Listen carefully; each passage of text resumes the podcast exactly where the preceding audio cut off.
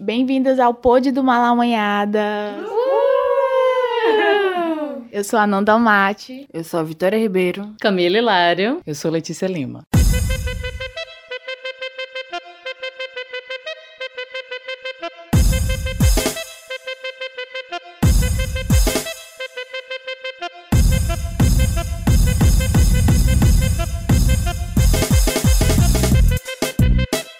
Gente, vamos começar esse último podcast do ano, né? Para falar um pouco do que a gente espera para o próximo ano, para 2020. É 2019, claro que particularmente para cada um vai é, aconteceu de uma forma, mas eu acho que foi também muito pesado em relação à conjuntura e tudo mais. Eu queria saber de vocês o que vocês esperam para 2020 e esse episódio vai ser sobre isso, sobre o que a gente está esperando para esse próximo ano. Gente, tivemos também uma participação muito especial durante todo o episódio, então, não se assustem com alguma voz de bebê ao fundo, é Aruna, é rolê de mãe. Eu já estou com as minhas metas para 2020 devidamente anotadas. Eu não sei se todo mundo tem essa esse costume, né, de, de anotar metas, eu acredito muito no poder da, da escrita e dessa coisa de as palavras têm poder, você manda energias para o universo, a mística, né? Você manda energias para o universo quando você escreve algo, acho que o papel ele torna aquilo concreto e eu acho muito poderoso esse ato mesmo de escrever, você dizer para o universo, olha, eu, eu quero ser feliz, eu vou ser feliz, eu vou me amar mais, eu vou... Pode falar, pode ir falando, que é o pod. Aqui é... Não, é só para dizer assim, que eu acho que também é uma forma de autocuidado, né? Quando você coloca no papel, é, inclusive, não só suas metas, mas também talvez algumas limitações, para que tudo não seja atropelado e depois você fique se cobrando, né? De, de modo a causar frustrações. Então...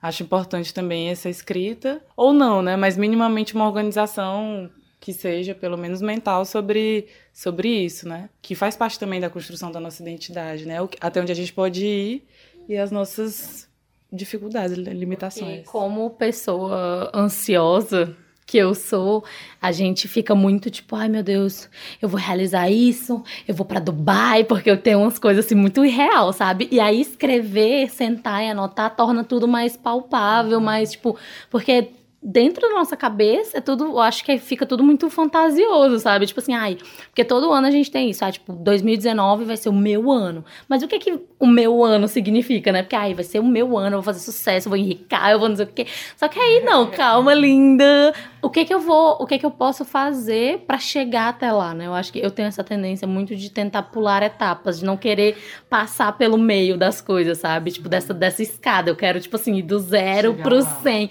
Eu quero chegar lá. E eu acho que, tipo, 2019, que foi um ano muito pesado para todo mundo, por motivos óbvios, né? De tanto de conjuntura política como emocionalmente, e falando mesmo para os teresinenses, é, a gente sabe quanto a cidade pode ser sufocante, pesada, então todas as minhas amigas, eu acho que desde de 2018, né? Eu acho que falando da, das eleições, eu acho que isso foi algo até que eu falei para minha psicóloga também, que eu acho que a gente vai entrar em 2020 com uma outra vibe, com a outra vibração, assim, porque eu acho que a gente já veio de 2018, que é aquele ano muito pesado com as eleições, que tava todo mundo com aquela desesperança, e a gente já entrou em 2019, eu lembro, tipo, as piadinhas do, do, do Réveillon era bem-vindos a 1964.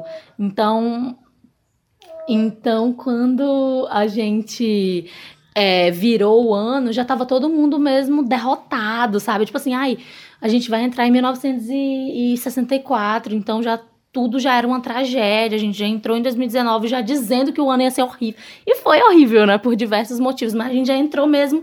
Cara, esse ano vai ser horrível, vai ser o pior ano que existe. E eu acho que, tipo, e como todas as coisas ruins realmente aconteceram, eu acho que a gente já entra em 2020. Não. Tudo que tinha de ruim para acontecer aconteceu, pelo menos tipo, na minha concepção. E depois também, quando eu fui estudar e ler sobre Afrofuturo, e aí eu fui entender diversas outras coisas, eu já entro em 2020 muito mais leve, com muito mais esperança, com muito mais aquele sentimento de vou reconstruir esse mundo que foi é, destruído e vão entrar já bem mais tranquila, tipo, ai, as coisas que não, foi, não foram possíveis em 2019 vão ser possíveis em 2020 e entendendo tudo isso. É, eu acho que uma coisa que é importante desse planejamento é não deixar também de sonhar, né? A gente tem essas metas a, a curto prazo que acabam sendo as mais, as mais palpáveis, as que a gente pode executar. Mas eu penso assim que desses sonhos mais abstratos, né, que a Camila falou também, que coloca, eu acho super importante, porque eu acredito muito nesse potencial revolucionário do sonho, né? Inclusive desse sonhar coletivo.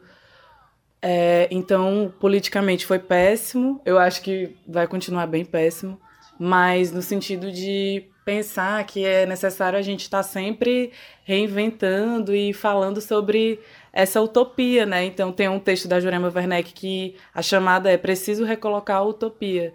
Então é, acredito que também encantar e reencantar as pessoas para dizer que há resistência, há esperança nessa conjuntura. Porque se a gente pensar, né, os povos indígenas estão resistindo há muito tempo, né? Desde a invasão do, dos europeus, enfim, dos portugueses, e o povo negro também. Então, é, é isso, assim, não vai ser o início de, de uma resistência que já vem historicamente, também não vai ser o fim.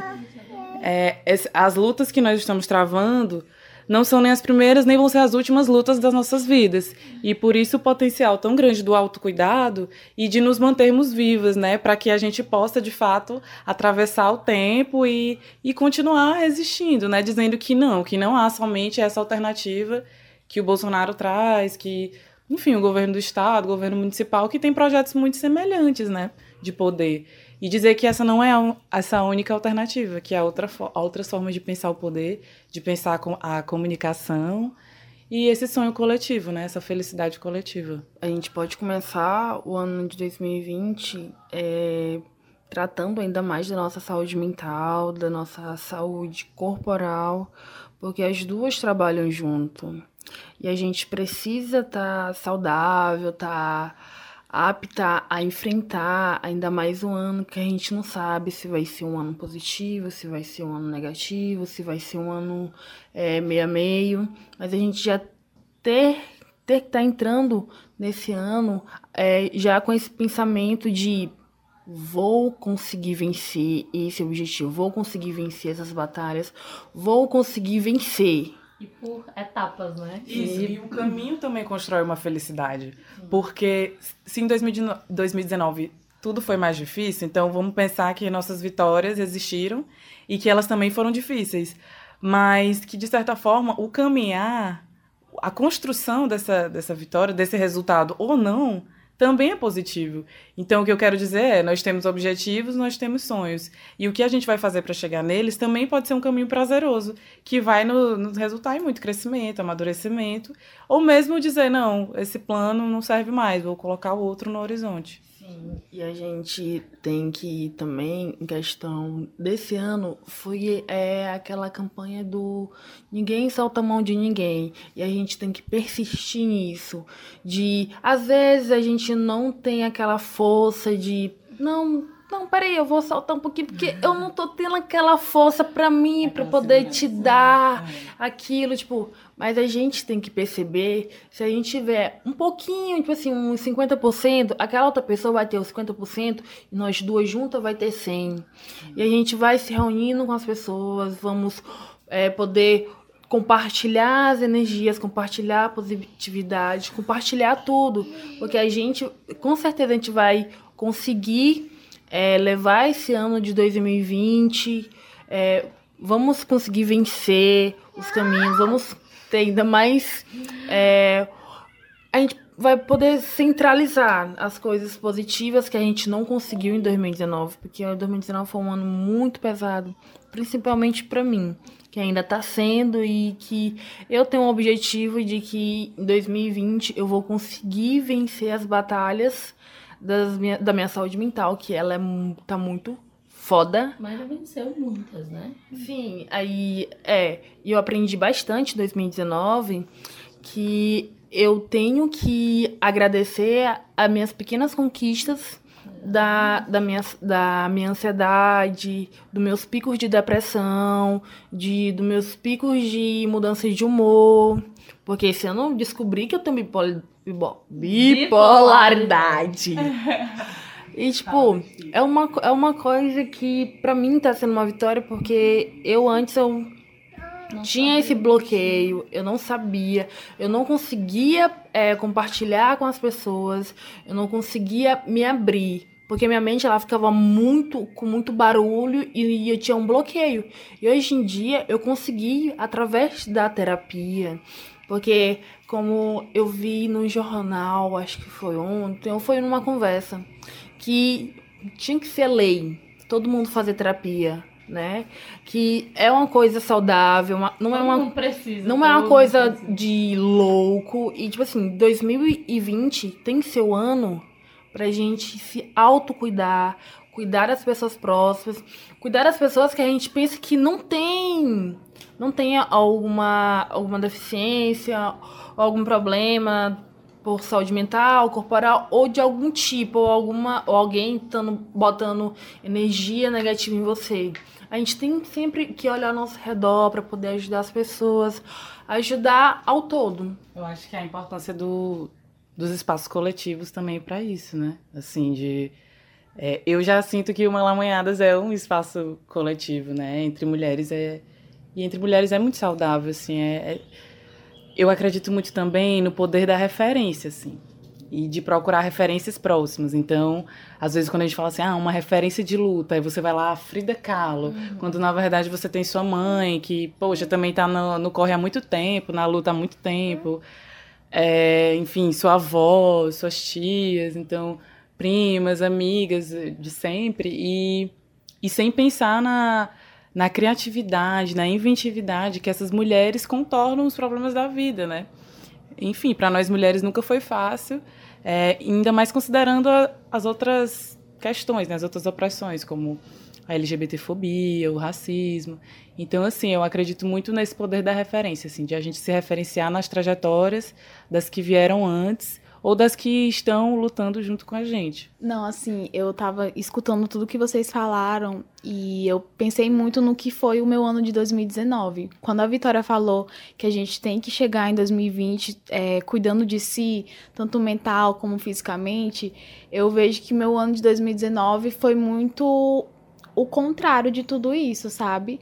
Por mais que a gente soubesse o que a gente iria enfrentar nesse ano, é meio que eu não me preparei e não, não me cuidei. Por exemplo, em relação à saúde física mesmo. Eu acho que, que o que a Vitória falou foi muito importante nesse sentido de eu me perceber que eu não quero que meu 2020 seja como 2019. Então, tipo assim, é esse autocuidado mesmo que a gente tem que bater na tecla sempre de se perceber, perceber que a gente, pra tá aguentando tudo isso, a gente precisa se cuidar primeiro. É aquela, aquela história do, do, do avião, né? Que é quando a gente tá no avião, a, você tem que colocar a máscara você em você primeiro pra depois colocar na outra pessoa.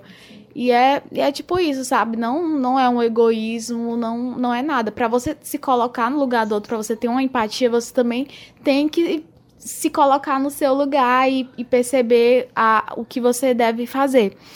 E assim, é, também fazendo um balanço do que foi 2019, é, apesar de tudo isso, né, no campo pessoal, foi um ano muito bom, assim, pra mim, nesse sentido de, de amizade, sabe? Eu fiz novos laços, novas amizades. Também perdi algumas amizades, mas é, no finalzinho do ano eu ganhei amizades incríveis. E, tipo assim, eu quero levar isso pra 2020 também, sabe?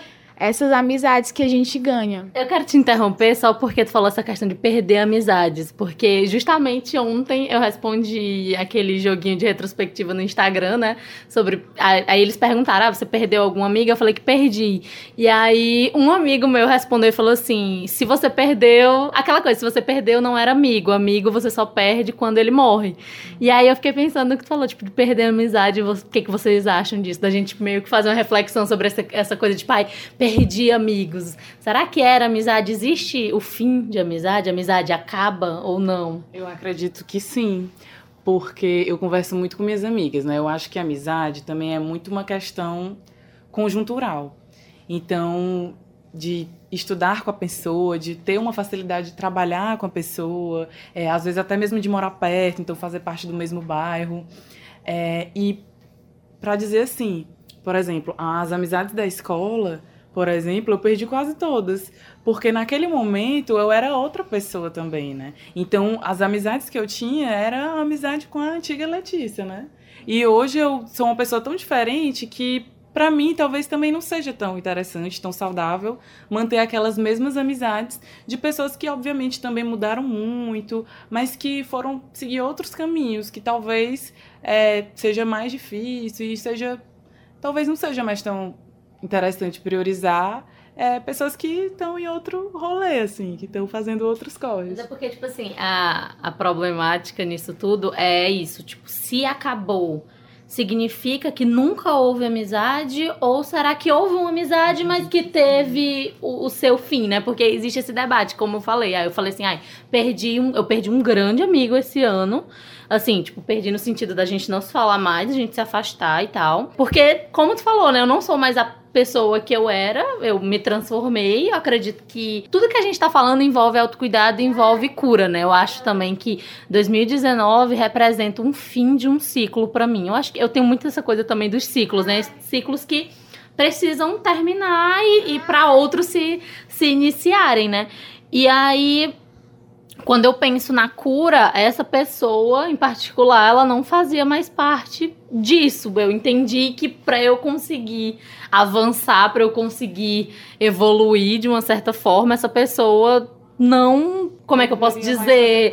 É, não, não se encaixaria mais por me fazer muito mal, mesmo eu amando muito essa pessoa, né? E eu acho também que é isso. Eu acho que é, às vezes a pessoa fala assim, ah, 20 anos de casamento e não deu certo, né? O casamento não deu certo. Não deu certo durante 20 anos e chegou um momento que as pessoas precisam de outros momentos e conviver com outras pessoas. Então eu acredito também que sim, que houve uma amizade, mas que tudo tem um fim. Eu acho que, ai, se vocês não se falam mais é porque nunca foi amizade. Não, acho que foi. Só que chegou um momento que teve que deixar de ser, né? Eu acho que nem tudo foi e falso, tudo nem tudo. E tá tudo bem. Tipo, eu acho que uma a coisa gente... é que a gente acaba se culpando. Se culpando. Então, acho que dois processos importantes desse autocuidado e dessa descoberta de quem a gente é realmente é a gente se despedir de dois elementos que sempre atrapalham que é a culpa e a vergonha, que são dois sentimentos que não têm fim. Se você parar para pensar, se eu entrar num ciclo de culpabilização e de vergonha, é, eu vou acabar atribuindo a esses dois sentimentos várias coisas que não têm nada a ver.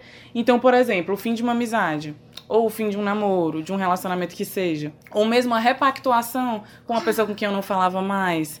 É, isso tem um elemento de culpa ou vergonha, entende?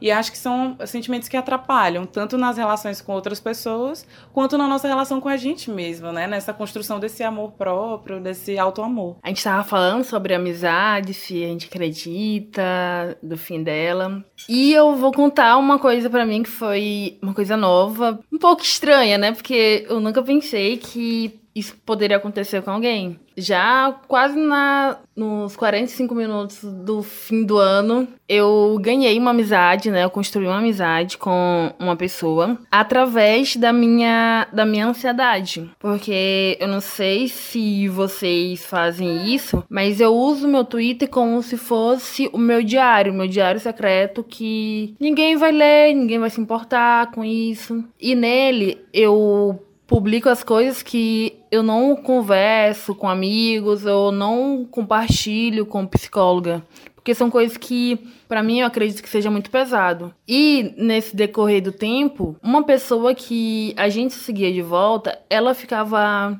vendo as minhas postagens. E daí ela começou a vir conversar comigo, a perguntar como é que eu tava. E daí foi construindo uma amizade que eu tô amando de verdade, que eu quero que ela cresça, que ela desenvolva, porque ela também tem ansiedade, ela já venceu as batalhas dela, ainda tá vencendo por causa da ajuda da namorada dela. A gente tá compartilhando é, em questão das crises, em questão da dificuldade de ter é, essa doença, né? E eu tô gostando bastante, porque em 2019 eu ganhei uma amizade através da ansiedade. E ela me relatou que ela conseguiu, é, não sei nem se conseguiu, mas ela também ganhou mais três é, amizades através da ansiedade. E isso para mim é algo novo. É, para mim é algo novo, muito gratificante. Fazer amizade com a pessoa através da minha ansiedade. Eu fico pensando no quanto a gente romantiza essas relações, sabe? O quanto a gente exige, quer que esses nossos amigos estejam do nosso lado a todos os momentos, porque afinal amizade é isso. Amizade é aquela pessoa que nunca vai te largar, e isso a gente tira a individualidade daquela pessoa, né? A gente tira a humanidade daquela pessoa, a gente coloca ela mesmo naquele pedestal de pessoa que nunca é, o quê? Nunca pode te largar e que ela nunca tem problema nenhum. Ela tem a função dela na sua vida. Isso é muito egoísta, né, na verdade, porque a gente achar que a, a única função dos nossos amigos é girar ao nosso redor e resolver os nossos problemas. E aí eu sinto que a gente sofre muito com esse pensamento, né? Porque, ai, nossa, quando eu tava tendo uma crise de ansiedade, não teve uma pessoa para me mandar uma mensagem ou para falar comigo. Eu sei que às vezes é muito foda isso, né? Mas como a Letícia falou antes aqui nos bastidores, tem momentos que você tem que viver sozinho, né?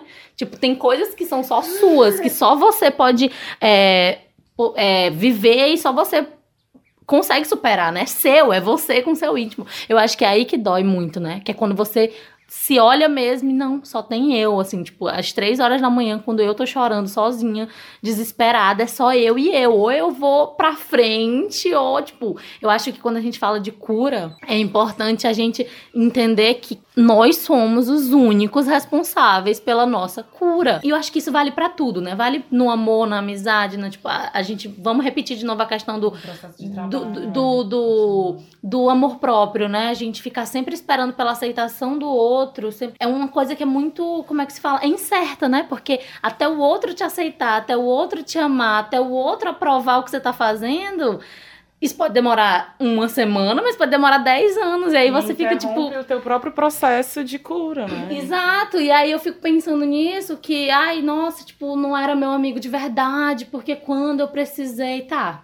Existem momentos e momentos, né? Claro, não tô falando que tudo tem que ser 100% você e tal, mas tem coisas que, gente, não adianta, não é, o, não é o trabalho do outro te curar, é o seu trabalho. Então, assim, enquanto você tá tendo os problemas, é, os seus problemas internos, essa outra pessoa também pode estar tá tendo problema interno dela então, assim, às vezes, eu falo isso por mim, né? Se a gente for falar dessa parte mais pessoal, eu estou num momento da minha vida que eu não tenho estrutura nenhuma emocional para cuidar do problema dos outros, porque eu tô tão. Eu tô, assim, até a tampa com os meus problemas, tentando resolver as minhas coisas, porque eu acho que quando a gente começa a terapia, quando a gente começa realmente a olhar para dentro, a gente percebe que a gente sufocou muita coisa, né, dentro da gente, que tipo, porque 24 anos da minha vida que eu não tratei, sei lá, da minha autoestima, e aí hoje eu vou cuidar da minha autoestima, então isso é um trabalho de 24 horas, entendeu? É integral, então eu não tenho tempo para ficar pensando nas outras pessoas, assim, tipo, eu não sei se vocês estão entendendo o que eu tô dizendo, não que você não vai se preocupar com ninguém, você vai se preocupar só com você, mas assim, tem um momento que você tem que dar prioridade, né? Não tem como. Eu acho que é interessante a gente pensar que os amigos eles servem como uma rede de apoio, inclusive quando eles tiverem essa disponibilidade, essas possibilidades de nos assistir, mas que isso não vai ser sempre e que não é a única rede de apoio, né? Não é o único ponto ao qual você pode recorrer. E dizer novamente, assim, que existem processos é, que não é possível que ninguém ressignifique, né? Só você mesma é, tratando e passando por aquilo. Porque é isso, ninguém pode ser que ninguém entenda. É, ao mesmo tempo, com essa rede de apoio, de amizades, da autorreferência, como eu tinha falado, a Vitória, por exemplo, fez uma amizade por conta de um fator que é um fator que muitas vezes pode ser encarado como um fator ruim ou negativo, né? Mas falar sobre isso e também encontrar uma pessoa que tem esse problema, inclusive falar sobre outras coisas, sobre como ela lida com outras questões, é, mesmo tendo é, uma tipicidade mental, né, um transtorno mental, é, também pode servir como uma referência positiva e como um apoio para você. Então, isso, assim, de ter esse autocuidado, mas também o cuidado com o outro, né? De saber as limitações dele, no sentido de não é, reforçar essas cobranças. acredito que isso também é muito importante no, no processo de construção de identidade e esperança para 2020. Para 2020, assim, vocês têm alguma meta, assim, além da questão do autocuidado, mas algo concreto também, ou também nesse campo aí abstrato, sei lá, que vocês queiram cumprir em 2020? Bom, eu tô terminando a graduação agora, né? Então, vou começar um novo ciclo, como a Camila falou. Entendi a importância de terminar esse ciclo, o que para mim foi muito bom. Eu diria que foi até inclusive melhor do que a caminhada, né, durante o curso, durante a graduação. Mas também traz muitas inseguranças, né? A gente tem aí o mundo do trabalho muito fragilizado, né, relações precárias e lidar com isso. Então, esse é meu desafio para 2020, tentar encarar é, esse, essa questão profissional com esperança, com otimismo, com compreensão comigo mesma, mas ao mesmo tempo percebendo a minha responsabilidade, né? Entender que também isso é um processo de, de enfim, de independência mesmo, de ser quem eu sou, né? Tra é, encontrar um trabalho, até mesmo uma vocação, né? Como é romantizado de certa forma o trabalho, mas encontrar algo que eu me identifique, que eu me emocione, que eu, que eu de fato enxergue um propósito, né? Acho que isso é às vezes é uma luta de uma vida inteira, mas agora eu vou começar de fato. Sobre isso, o que pode ajudar é que em 2019, é, por conta desses desafios, inclusive do, do fim do curso, de fechamento de ciclos, é, eu tenho sempre falado, né, mesmo que seja na brincadeira, sobre gratidão, né, que sou muito grata, então gratidão por tudo, porque é isso, é, numa conjuntura que a gente está, é preciso até saber reconhecer os, os privilégios, mesmo que sejam pequenos privilégios que a gente tenha, para inclusive sobreviver, né? E, e, puxar as outras, e mobilizar algo, e ter uma iniciativa. Pensar que é preciso também ser muito grata sobre, por várias coisas, porque é isso, não tá fácil para ninguém. E as pequenas coisas que a gente tem, as pequenas vitórias que a gente alcança, elas precisam ser comemoradas, para que inclusive a gente tenha esse gás e essa vontade de continuar. Eu acho que eu comecei o ano 2019 é, tendo um baque muito grande, é, uma pessoa muito próxima, é, o pai da minha melhor amiga, ele se suicidou. E isso, assim, me abalou de formas que eu não consigo nem descrever. Inclusive, o que a gente estava falando sobre saúde mental e tal. Depois, né, eu fui na, na psiquiatra, etc. Fui diagnosticada com transtorno de ansiedade, que é algo que eu já sabia, mas também com transtorno de estresse pós-traumático por causa desse suicídio e de outro, enfim, de outra pessoa da família também. E nesse começo do ano foi um, um, começo que eu a única coisa que eu conseguia pensar era na injustiça de, de se estar viva. Parecia que não era justo, parecia que, meu Deus, como é que eu tô respirando, como é que eu tô fazendo coisas, como é que eu posso me divertir, como é que eu posso tomar um sorvete, como é que eu posso é, curtir com a minha namorada, no meio de tanto sofrimento, sabe? E eu comecei o ano dessa forma. E eu termino o ano com a gratidão. Uhum. Com, tipo, esse sentimento de, meu Deus, eu tenho tanta, tanta sorte de estar viva, sabe? Foi tipo assim, eu fui desse porque eu estou viva para eu estou muito que grata, que bom, meu Deus, a gente tem tanta sorte de estar viva. E eu acho tão poderoso quando a gente. Eu tô me arrepiando enquanto eu falo isso. Quando eu falo isso na psicóloga, quando porque eu acho que realmente a gente manda essa mensagem pro universo, sabe? Tipo, meu Deus, a gente tem tanta sorte de estar viva. Tipo, eu terminei 2018, eu não tinha um estágio, eu não tinha, tipo, eu tava com essa insegurança do futuro. Meu Deus, eu tô terminando um curso que eu não faço ideia com o que eu vou fazer com ele. Tipo, é, é aquele sentimento de, e estou me formando, mas, meu Deus, o que, é que eu vou fazer com o diploma? E aí e aí a conjuntura política aquele sentimento mesmo de tragédia, o mundo tá se acabando e tudo mais. E acontece que o mundo não acabou, ele quase, né, está ruindo, mas aí eu acho que quando tu falou, né, dos povos indígenas e dos povos do povo negro, que eu, enquanto mulher negra, entendo que, e após os meus estudos, como eu disse, do de afrofuturismo, conhecendo Morena Maria, conhecendo outras pessoas negras incríveis que estão pensando o futuro com esperança, fez com que eu, eu visse que o nosso mundo, o mundo do povo negro, ele já acabou. O nosso apocalipse já aconteceu. Já teve a escravidão, quer dizer, o nosso mundo já virou de cabeça para baixo há muito tempo. Então, assim, essa, essa, essas estruturas que estão ruindo não é a, a são as estruturas é, colonizadoras europeias, brancas, heteronormativas. Eles que estão do lado de lá que tem que estar preocupado, não é a gente? A gente está aqui, a gente está reconstruindo o nosso povo. E quando eu vi esse mundo de possibilidades de coisas que a gente pode fazer, eu fiquei tipo, meu Deus, por que, que eu tava chorando, sabe? Porque assim, no, quando foi que foi fácil ser negra? Quando foi que foi fácil ser LGBT? Quando é que foi confortável ser mulher negra LGBT nordestina? Nesse, entendeu? Porque, tipo assim, quando o Bolsonaro ganhou, eu tava, tipo, literalmente chorando. Tipo, eu lembro que no dia eu tava chorando com medo de morrer. Eu, tipo, literalmente bateu um pânico assim em mim tão grande que eu fiquei, tipo, eu não quero morrer. Aí depois veio isso, tipo, tá, mas quando é que foi fácil ser mulher? Tipo, como se o apocalipse fosse acontecer de um dia pra noite, como se essas estruturas não tivessem nos oprimindo há séculos, entendeu? E aí quando eu vi, não, pera ainda, eu já venho lutando há muito tempo. O meu povo já vem lutando há muito tempo. Então, me reconhecer potente, capaz e agora focar nessa minha cura, em tudo isso, foi tipo assim, cara, me deu um gás que eu precisava para tipo 2020. O meu plano é viajar mais. Isso era um plano para 2019, mas eu acredito acredito que alguns ciclos precisavam se encerrar e eu quero muito, muito, muito viajar. E eu decidi que eu vou realizar os meus sonhos, eu vou parar de terceirizar isso. Tipo, ai, ah, não, quando eu tiver com a minha namorada, a gente vai viajar. Quando eu tiver com não sei quem eu vou viajar, eu vou chamar minha mãe para viajar. Não.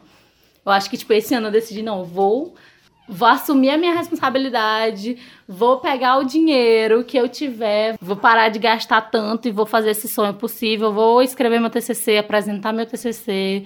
Isso foi algo também que eu adiei esse ano, porque ai, não vou conseguir, não vou ser capaz de fazer, enfim vou fazer e eu acho que é isso. Eu acho que escrevam as metas de vocês, tanto as concretas quanto as abstratas, eu acho que é importante. E colocar os pés no chão e também reconhecer as vitórias, como a gente já falou, porque eu tenho, tinha uma tendência assim, tipo assim, de 11 coisas, 10 deram certo, uma não deu certo. Eu ficava tipo, meu Deus, eu sou um fracasso, tudo deu errado. Sendo que 10 coisas deram certo e eu não me permitia me parabenizar por essas coisas. Então, tipo, acho que em 2020 eu tô entrando muito, tipo, não fiz o TCC, ok, falhei nisso. Mas eu consegui um estágio, consegui fazer tantas outras coisas que também foram incríveis que eu vou focar nessas coisas boas. Eu vou entrar em 2020 só gratidão, amor no coração. Vai ser um ano maravilhoso. é isso. E, rapidinho, então acho que para 2020 é se permitir não sentir culpa. É. Se permitir não sentir vergonha.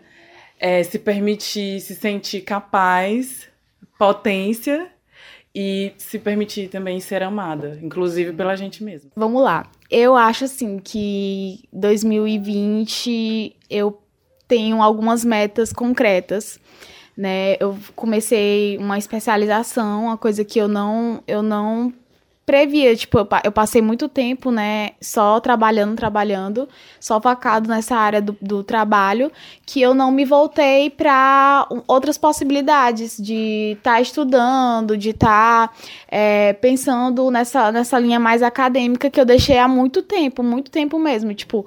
É, especialização? a especialização aqui em Teresina, Direitos Humanos, né, Esperança Garcia, que é, assim, tá sendo incrível para mim tá participando. Eu queria há muito tempo, só que, enfim, é só agora deu certo. Com essa especialização, eu penso também no mestrado, assim, no, no ao final eu tentar algo relacionado ao mestrado, porque em nenhum momento na minha graduação eu me foquei nisso. Eu achava que eu só iria trabalhar e eu só queria trabalhar.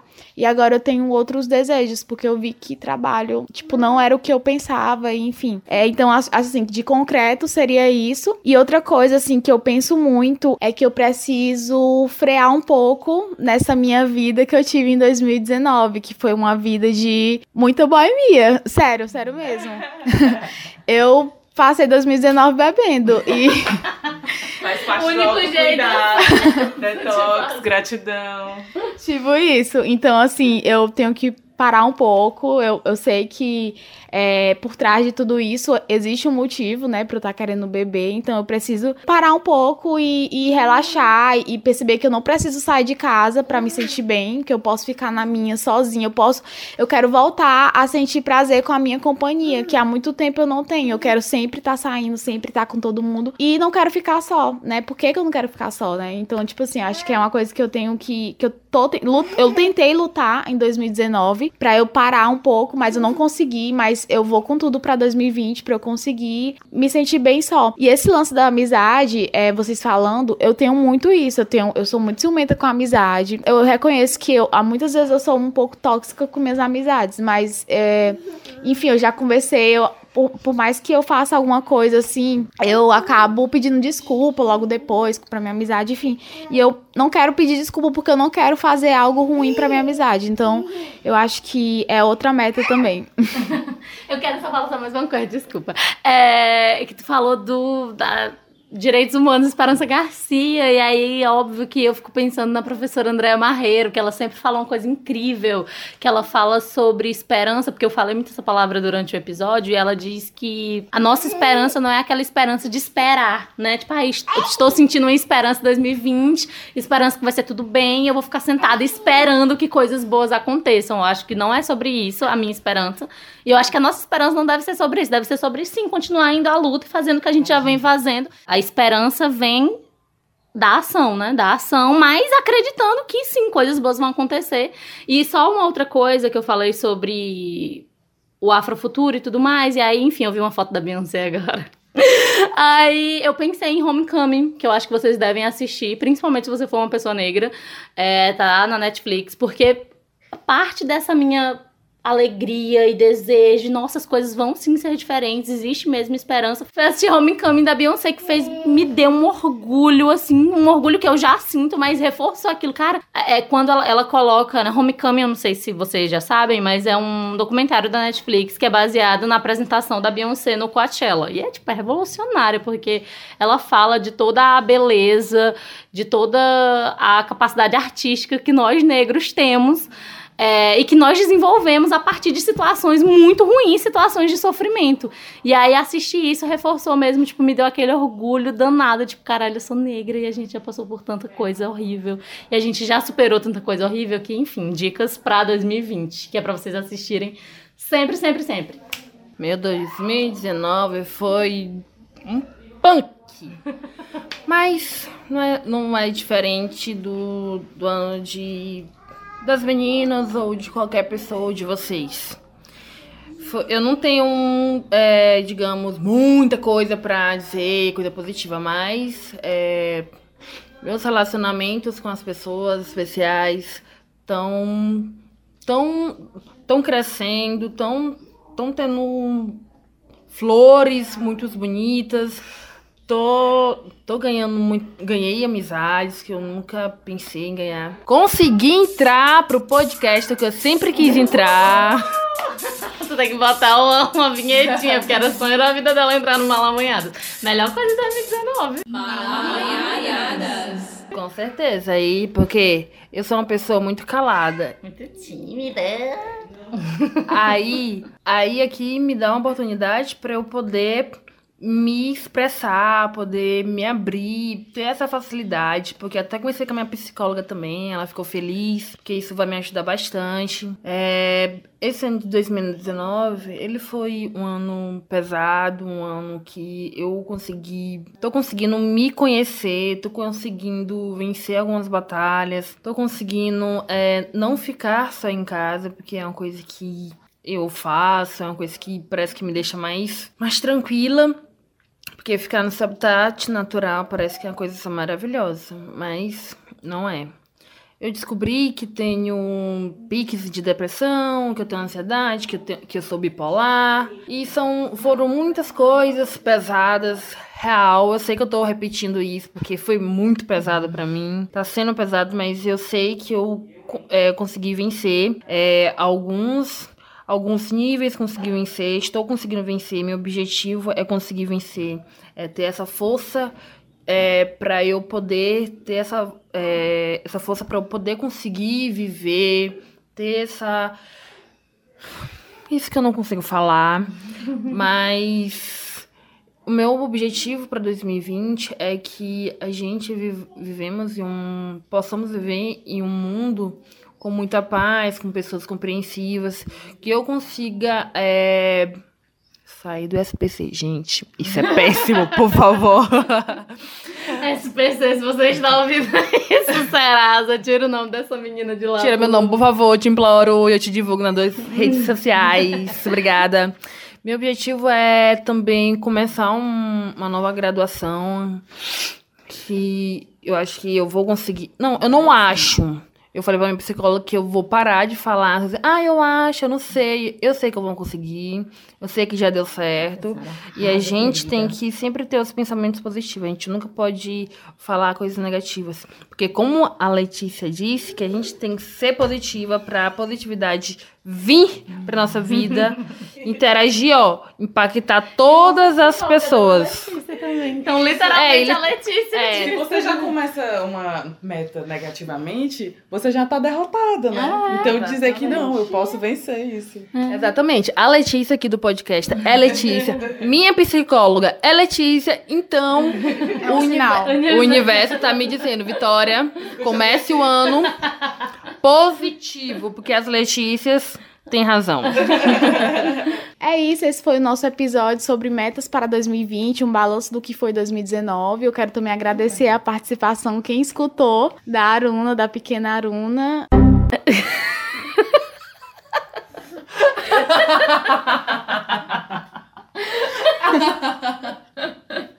Oh. A carinha Tá vendo como o peido faz as pessoas ficarem felizes? É, gente, a alegria de pobre é peido. O povo ama, a gente ama isso. 2020, eu vou me juntar. Dois em 2020, tu corta essa parte. E eu acho que a nossa esperança não deve ser sobre isso, deve ser sobre sim, continuar indo à luta e fazendo o que a gente já vem fazendo.